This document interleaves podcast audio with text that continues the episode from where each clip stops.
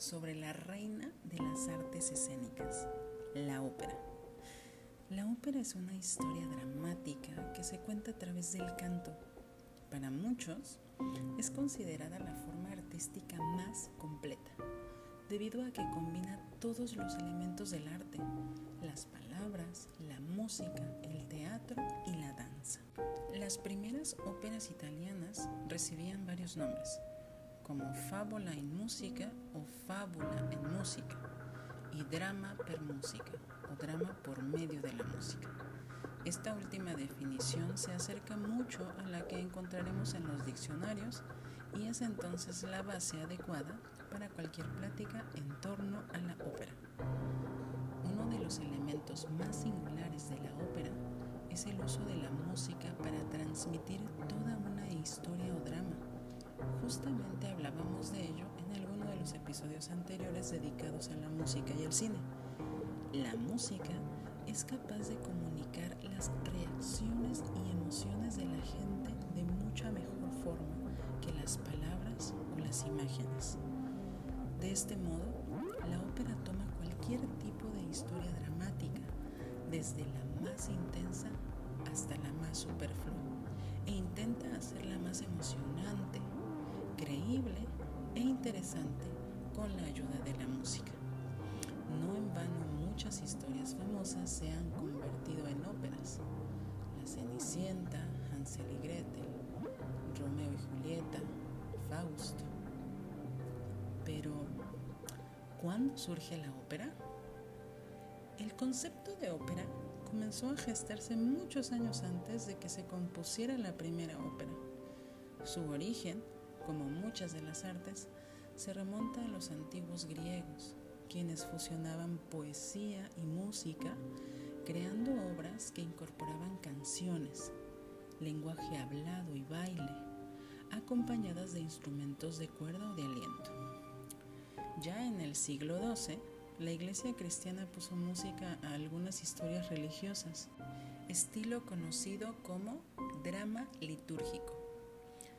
La primera ópera de la historia lleva por nombre Dafne y data de 1598 según la mayoría de las fuentes históricas.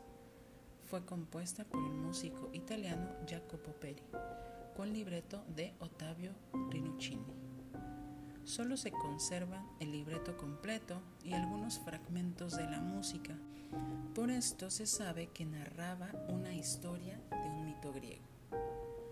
El primer gran compositor de ópera de la historia es, por supuesto, Claudio Monteverdi, nacido en 1567 y cuyas óperas se siguen representando en la actualidad. Otra pregunta que podría surgirte es si existen diferentes estilos de ópera y la respuesta es que sí. Dentro de los más representativos destacan los siguientes. El bel canto, expresión italiana que significa literalmente canto bello estas óperas surgieron como resultado de un estilo de canto que enfatizaba las frases largas, el control de la respiración y la flexibilidad para cantar tanto en voz alta como en voz grave.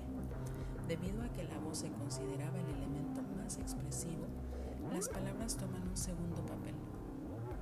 Los compositores representativos de este estilo es el italiano Gaetano Donizetti la ópera bufa, también conocida como ópera cómica, de origen italiano y siempre cantada en dicho idioma. Destacan personajes bromistas de clase trabajadora que se dedican a obtener lo mejor de sus patrones. Joaquino Rossini es un compositor de óperas de este estilo.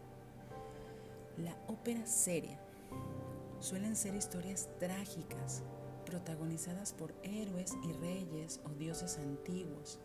Algunas de las óperas de Händel pertenecen a este estilo.